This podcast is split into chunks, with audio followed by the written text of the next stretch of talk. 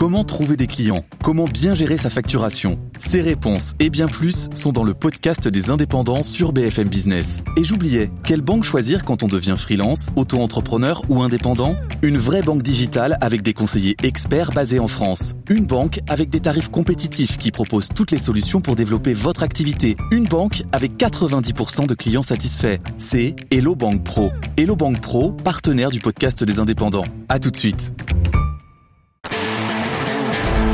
BFM Business.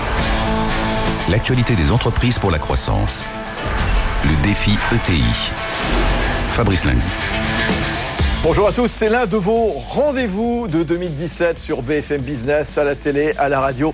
Gros plan sur les ETI, les entreprises de taille intermédiaire qui chaque semaine, vous le savez, eh bien, viennent nous donner des recettes, des recettes d'optimisme, des recettes pour gagner, pour faire grossir les PME. Alors vous êtes prêts à entendre, à écouter ces ETI c'est parti pour le défi ETI.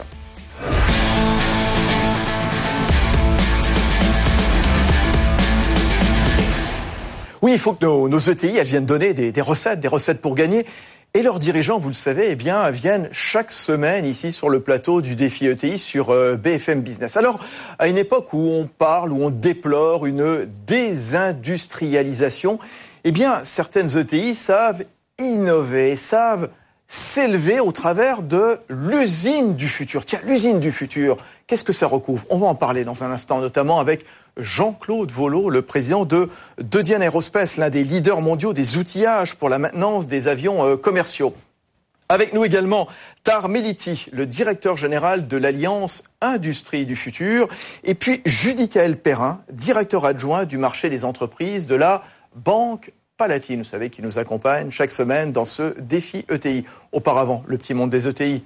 Comme d'habitude avec Stéphanie Colo. Bonjour Stéphanie. Bonjour Fabrice. Euh, Stéphanie, on va commencer donc eh bien par les résultats de cette dernière étude de l'observatoire BPCE.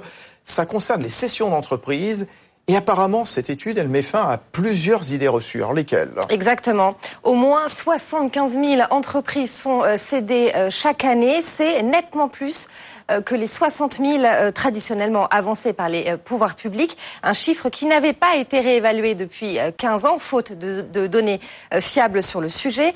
L'autre enseignement de cette étude, c'est que le taux de cession augmente avec la taille de l'entreprise. parallèlement, le taux de disparition est deux fois plus élevé chez les TPE que chez les PME. sinon, on apprend que parmi les freins à la cession figurent l'impréparation des dirigeants, leur manque de temps, la complexité de l'opération à leurs yeux ou encore la valeur euh, trop faible selon les dirigeants de leur entreprise sur le marché.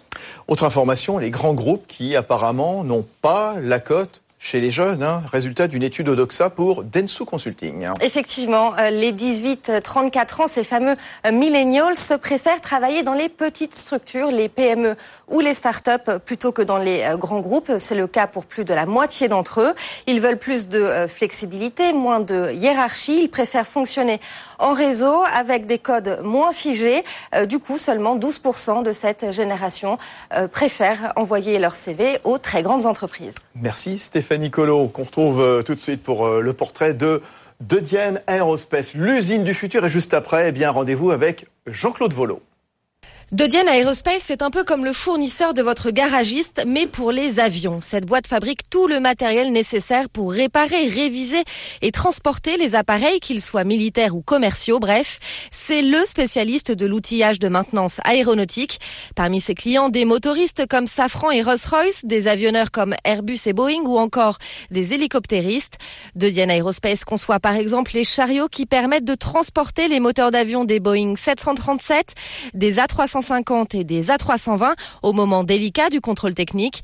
De Diana Aerospace fabrique aussi du gros outillage pour changer les trains d'atterrissage pour les nacelles des A350 et plus récemment des A320 Neo.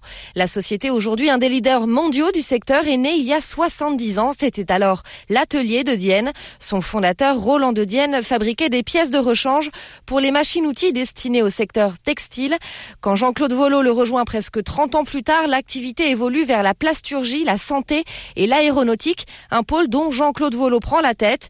Présente aux États-Unis, en Chine, en Inde et à Dubaï, De Dienne Aerospace a son siège à Saint-Martin-du-Touche, à Toulouse, au cœur de l'activité aéronautique européenne. Et c'est là qu'elle s'est offert il y a cinq ans une usine toute neuve, une usine du futur, chère à son président. Jean-Claude Volo, là, ça, donne envie, là, ce que vient de nous raconter euh, Stéphanie Colo. Tiens, qu'est-ce qu'on trouve dans, cette usine de Saint-Martin-du-Touche Racontez-nous, allez, faites-nous euh, la visite. Bon, il n'y a pas que l'usine de Saint-Martin-du-Touche, il y a les autres. Ouais, mais celle-là, elle est Déjà, bah oui, mais pourquoi? Parce que déjà, elles hein. sont toutes connectées. Ouais.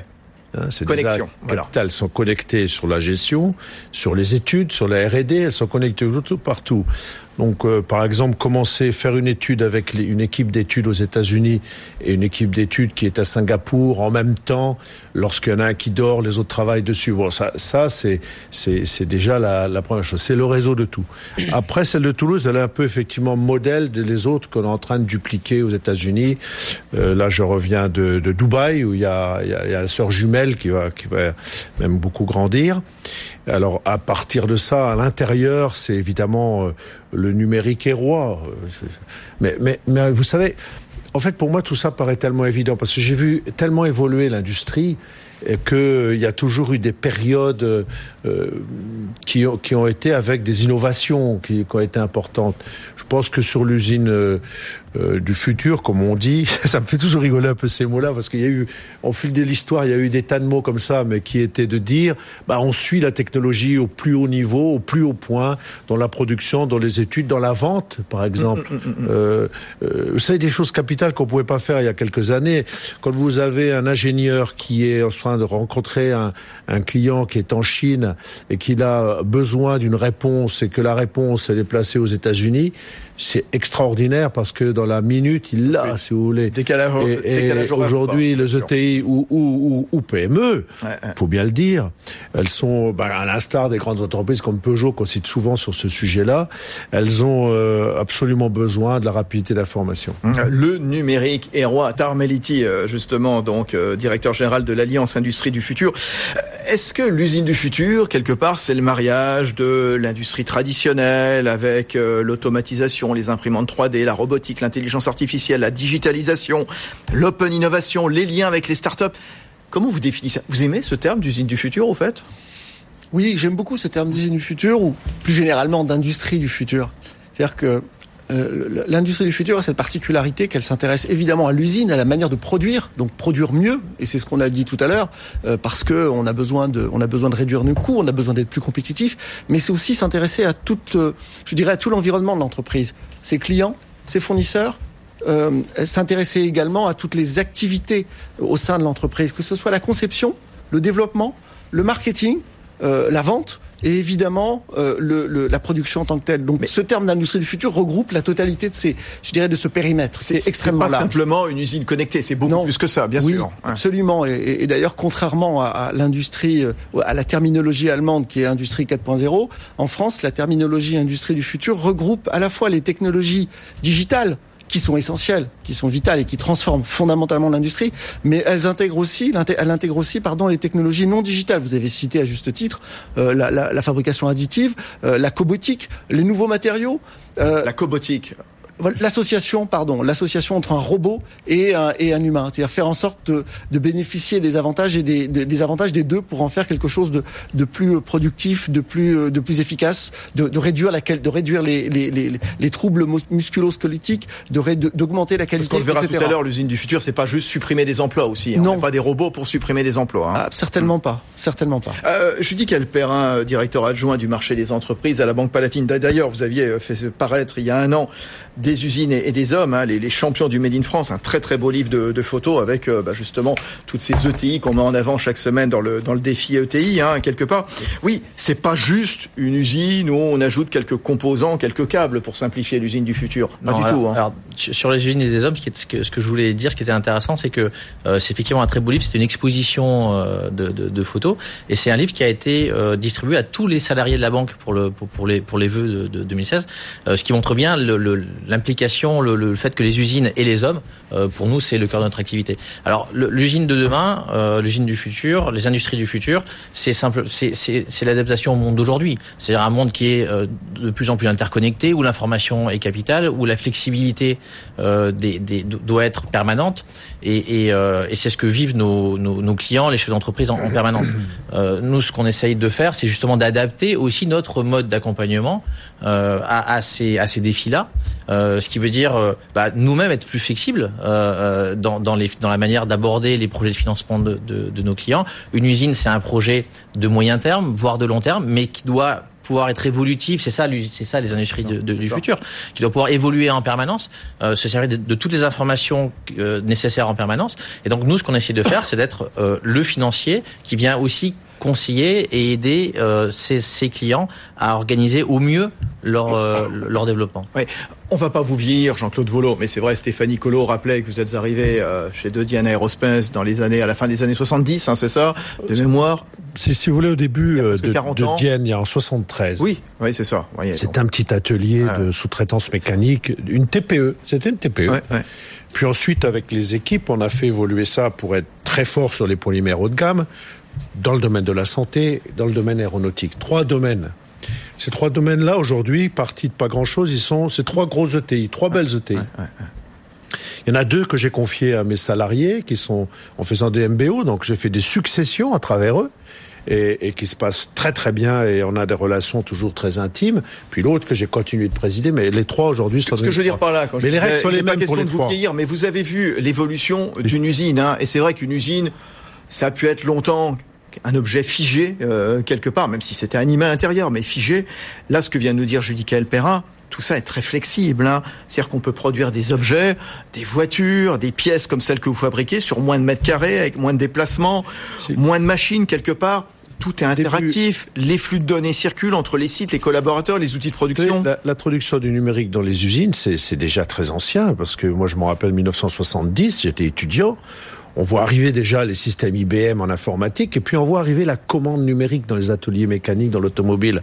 C'était euh, les Japonais qui arrivaient là en force à cette époque-là. C'était déjà les années 70, et, et, ça a été déjà des progrès absolument considérables. Il y a toujours eu dans, les, dans toutes les époques. Aujourd'hui, on est dans un système qui est tellement connecté, tellement grand, de réseaux tellement vastes, qu'on peut aujourd'hui piloter une machine depuis Toulouse. On pilote des machines qui sont euh, à, à Singapour, avec en plus tout les liaisons vidéo qu'on peut avoir possible. C'est une période fantastique. L'apport du numérique, hein, euh, Tar Meliti, euh, la modélisation en 3D, je prends cet exemple, qui réduit les délais, les coûts de développement d'un produit, euh, l'impact du numérique. On voit des produits connectés, ce qui permet d'offrir des services comme la maintenance, également la surveillance des stocks. Des stocks moins nombreux, on est moins obligé d'avoir des hangars remplis parce qu'on les gère beaucoup plus. C'est ça, voilà, je prends ces exemples-là, ils sont infinis. Oui, les exemples sont véritablement infinis et, c'est vrai qu'il faut revenir aussi à la base, c'est-à-dire que cette transformation qu'on est en train de on est en train de vivre hein, depuis plusieurs années déjà d'ailleurs, enfin, euh, qui, est engagée déjà depuis quelques années, pas tant que ça, mais quelques années, euh, c'est finalement une révolution qui est liée aux, usages, qui est liée effectivement, on, citait tout à l'heure euh, les les services, vous citiez les services, euh, on, on, assiste à une vraie transformation finalement de nos modèles économiques dans lequel on assiste à une, une fusion entre les services et l'industrie, ce qui était inenvisageable il y a encore quelques années. Euh, on imaginait, on n'a jamais imaginé dire finalement tout ça concourt d'un même d'un même objectif, d'un même d'une même finalité. Et là aujourd'hui, parce que les clients parce que les clients sont, euh, sont, sont attachés à ça. Les, les, clients sont exigeants. Les clients ont envie de plus et différemment euh, et, et, et, veulent et on l'a rappelé encore tout à l'heure, et veulent également du sur-mesure. Tout ça fait qu'il y a une économie nouvelle qui est en train d'apparaître, une économie basée non pas sur des services d'un côté, de l'industrie de l'autre, c'est une fusion, une voilà. fusion des deux. Voilà. Et c'est une, une, une, un, un champ du possible qui est inimaginable un champ du possible et qui euh, fait apparaître des gains de productivité. Euh, on peut croiser les données disponibles dans toute une usine. Hein. La température, les stocks, l'état de la matière première, résultat des gains de productivité, hein, Jean-Claude Volo.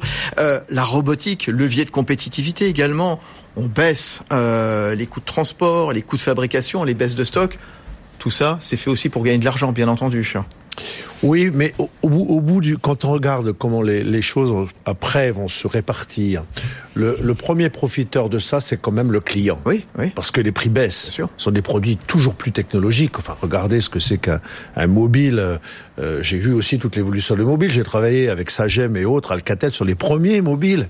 Et ceux qui sont aujourd'hui, qui sont devenus véritablement des connecteurs, plus que des téléphones. Et, et là, euh, euh, les progrès sont sont absolument euh, considérables. Mais, et, mais, mais, je voudrais dire une chose aussi, je crois qu'on est dans une période d'adaptabilité absolument incroyable. Je, je, vois, je suis allé dans des usines pour faire du lait. C'est des usines totalement numérisées, avec la vache qui a ses puces, qui est reconnue, qui est nettoyée en automatique, nourrie en automatique, le lait en automatique, tout ça, et on fabrique un fromage. Très bien.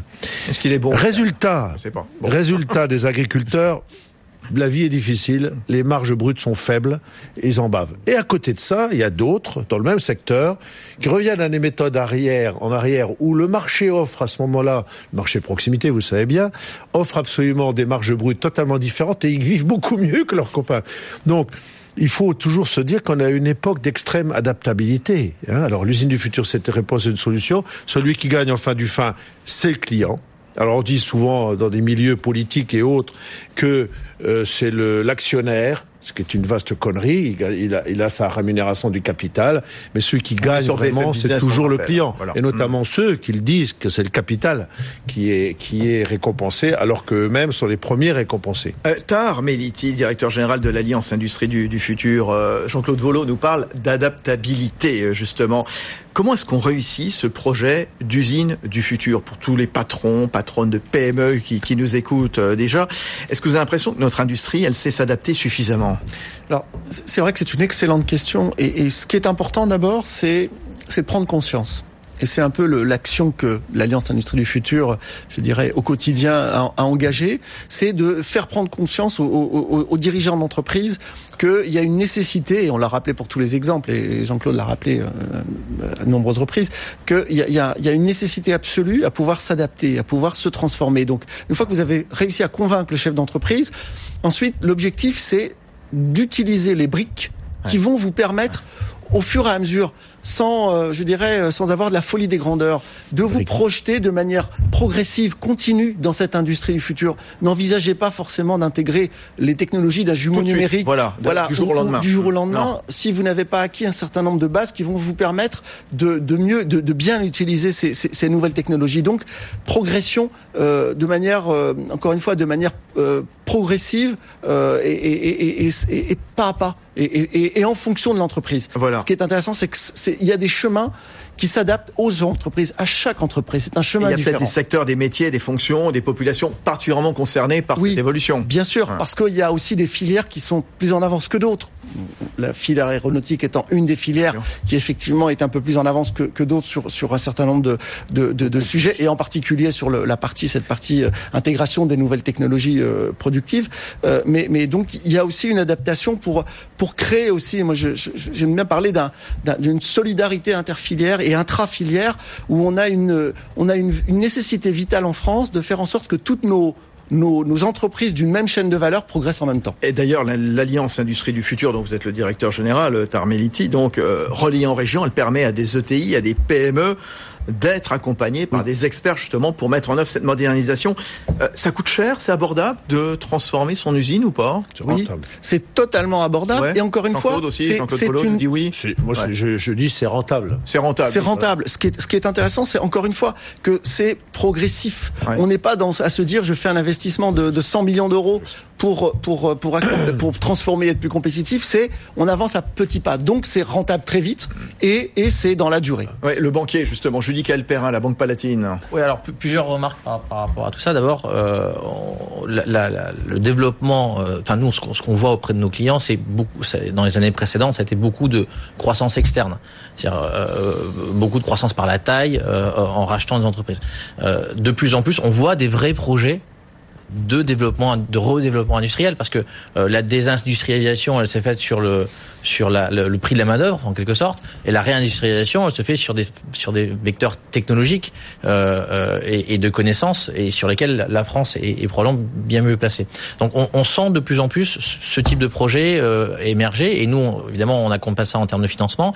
Euh, comme je le disais, c'est souvent des projets qui sont euh, un peu complexe euh, pour un pour un banquier dans, dans leur approche et, et donc il faut que nous on y réponde avec nos outils classiques et aussi avec des outils probablement d'accompagnement qui vont au-delà du simple financement et c'est pour ça que c'est très intéressant Hector d'avoir cette conversation parce que le projet industrie du futur peut peut nous aider à être plus plus près, plus, plus proche de, de, de, la compréhension des besoins de nos clients pour les financer de la meilleure manière. Ah oui, oui l'exemple allemand, hein, c'était début avril à, à Hanovre, la grand messe industrielle on ne parlait que d'Internet des objets, de réalité virtuelle, d'impression 3D, de robots.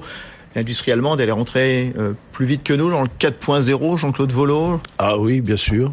Bon, très bien avant, parce que fait, les, les, comparaisons entre le, on, on, prend les robots, hein, combien il y a de robots d'un côté du Rhin, combien de robots de l'autre côté du Rhin. Bah dites-nous, euh, euh il y a déjà 15 ans qu'on mesure ça, au moins 15 ans. C'est 6 fois plus. 6 fois plus en Allemagne. Ouais, C'est ça, c'est 6 fois plus, oui. Mais il y a longtemps que, que ça, parce qu'au début, si je reviens aussi, moi qui suis si ancien, Fabrice, le nombre de commandes numériques en Allemagne en 1980, 1970, 80, 90, et avec la France, c'était le même rapport. Hein.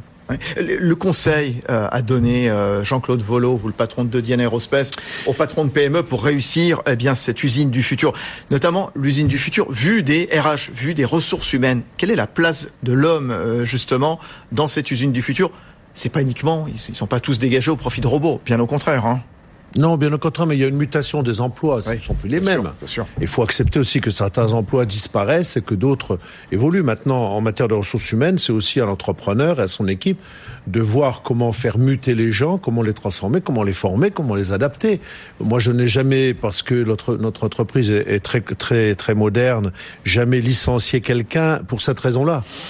Jamais. Je, je toujours préparé les mutations. C'est de la mutation, mais c'est une mutation de tous les jours. Qu'il peut y avoir Quand un peu de méfiance de, dans la tête de certains collaborateurs vis-à-vis de l'intelligence artificielle, la robotique. Oui, bien sûr. C'est normal. Bon, j'ai des cas concrets. Vous en voulez un d'une minute? Ah bah, même pas, mais hein allez-y quand même. Mutation des soudeurs. Par exemple, soudure aéronautique, soudure à la main. Hein, on passe en robotique, robotisé ou semi-robotisé les types s'inquiètent. oui, mais après une formation, ils deviennent monteurs de dispositifs complexes. Et là, ils sont heureux et ils se disent bah oui.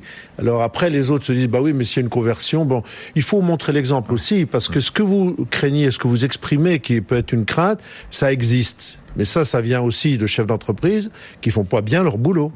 Tar, de l'Alliance euh, du futur. Euh, quels impacts sur l'organisation du travail? Comment former le personnel euh, justement Quelles sont les nouvelles compétences attendues alors, je, je, vais juste rebondir sur effectivement cette mythologie destructrice qu'il faut, dont il faut tordre le cou. Euh, c'est vrai qu'une une, un programme qui a été lancé il y a, il y a à peu près trois, trois ans de mémoire, trois quatre ans, en 2000, oui c'est ça, 2013. Euh, qui a été lancé et sur un, euh, sur un échantillon d'environ 250 entreprises qui ont installé leur premier robot, donc le programme qui s'appelait RoboStart PME, plus de 90% des entreprises qui se sont équipées d'un robot n'ont pas licencié, tout au contraire, ont recruté. À minima, ont stabilisé leur, leur, leur emploi et tout au contraire, ont, ont recruté. Donc, donc il faut qu'on arrête avec ce mythe, encore une fois, destructeur de, du, du, robot. Et c'est manière pour la même voilà. voilà. et de manière exactement. L'idée c'est de l'idée c'est d'accompagner le changement. Il faut mettre en place des plans de formation. Comme mm. comme on l'a dit, les, les, métiers se transforment, évoluent. Et il faut accompagner cette transformation. Au, au final, je vais citer Frédéric Sanchez, le, le patron de, de FIV, hein, dans le dans le Figaro il y a quelques semaines, qui expliquait que la 3D peut permettre à la France de rattraper l'étape industrielle qu'elle a ratée. On peut fabriquer des pièces qui n'existaient pas avec cette révolution. Il ajoute, c'est aussi important que la machine à vapeur en 1812 qui permit de faire du sucre de betterave quand le blocus privait le pays de sucre de canne. voilà, on est dans cette révolution. Oui, Jean-Claude Volo, vous êtes d'accord? Non, j'ai des expressions de Frédéric que, que ah, je suis très ami avec Frédéric, ouais. mais ça c'est du Frédéric euh, tout, tout fait. Ouais, c'est vrai. Mais il a raison. Oui, je, oui ou non? Ces méthodes-là aussi forcent l'entrepreneur à revoir ses stratégies. Mmh, mmh, mmh. C'est-à-dire que celui qui veut vraiment évoluer vers du produit fini, élaboré, en général, pas à pas, il ne va plus produire. C'est-à-dire qu'il va confier la production à des experts en production qui eux vont être hyper robotisés, qui vont et lui il va il va se spécialiser dans la R&D R&D, la vente, le commerce. Donc ça force aussi à des redistributions des cartes. Hein. Ouais. Euh, Meliti et euh, Judica Perrin, un mot pour euh, terminer. L'usine du futur, vecteur de relocalisation, vecteur également de fédération des acteurs de l'excellence française aussi. Allez, un mot chacun. Oui, Tarmeliti. Un, un, un, vrai, un vrai accélérateur de la relocalisation et, et on le voit lorsqu'effectivement on a on, on, pense à introduire ces nouvelles technologies, effectivement, les, les, les entreprises, les chefs d'entreprise se posent la question parce que ces nouvelles, ces nouvelles technologies permettent effectivement de, de gagner en compétitivité et en, en, en éliminant euh, ce, ce, facteur différenciant qui était le, le, le facteur, euh, le, le, facteur euh, coût main d'œuvre. Et donc, ça permet effectivement de relocaliser. Je dis quel Perrin oui, je pense que l'innovation est d'abord un vecteur de croissance important pour, pour l'économie. Et, et, puis, bon, nous, on travaille beaucoup avec des ETI, on travaille aussi avec des grands groupes.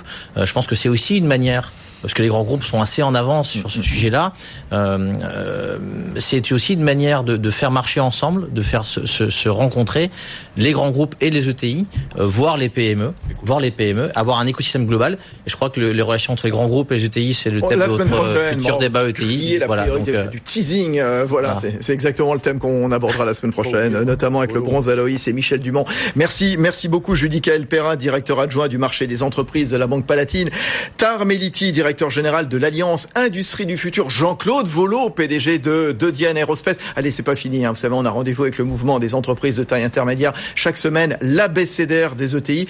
Et c'est Frédéric Coirier qu'on retrouve dans un instant, le PDG des cheminées Poujoula avec euh, trois mots. Innovation de rupture, tiens justement, produit, patience. BFM Business, le défi ETI, l'ABCDR. Innovation de rupture. Les ETI sont innovantes par essence. Elles investissent en permanence en recherche et développement, recherche appliquée. Elles sont à l'origine de très nombreuses innovations de rupture qu'elles savent amener au marché avec patience pour en faire de véritables succès commerciaux. Le produit. Les ETI sont souvent leaders européens ou mondiaux de leur secteur d'activité. Le produit est au cœur de leur développement. Elles excellent dans leur domaine d'activité grâce à un très haut niveau de qualité et de service tout cela soutenu par un effort permanent de recherche et de développement, mais également de formation de leurs collaborateurs. La patience. Un investissement, un recrutement, un lancement produit mettent du temps à produire des résultats mesurables pour les entreprises. Les ETI savent se donner le temps long pour atteindre euh, cet objectif et surtout savent attendre le retour sur investissement. Il faut d'ailleurs se donner du temps pour atteindre euh, la rentabilité. Patience produit innovation de rupture, les trois mots choisis par euh, Frédéric Poirier à la tête des cheminées Poujoula. On se retrouve évidemment la semaine prochaine pour un nouveau défi ETI et comme le disait tout de suite Judy Kael Perrin, euh, gros plan sur les relations entre ETI et grands groupes. On sera notamment avec Michel Dumont à la tête du groupe, le bronze Aloïs et puis Christophe de Metz, patron de Siemens, mais aussi le patron de Pacte PME. Rendez-vous sur BFM Business à la télé et à la radio. BFM Business, le défi ETI, l'actualité des entreprises pour la croissance.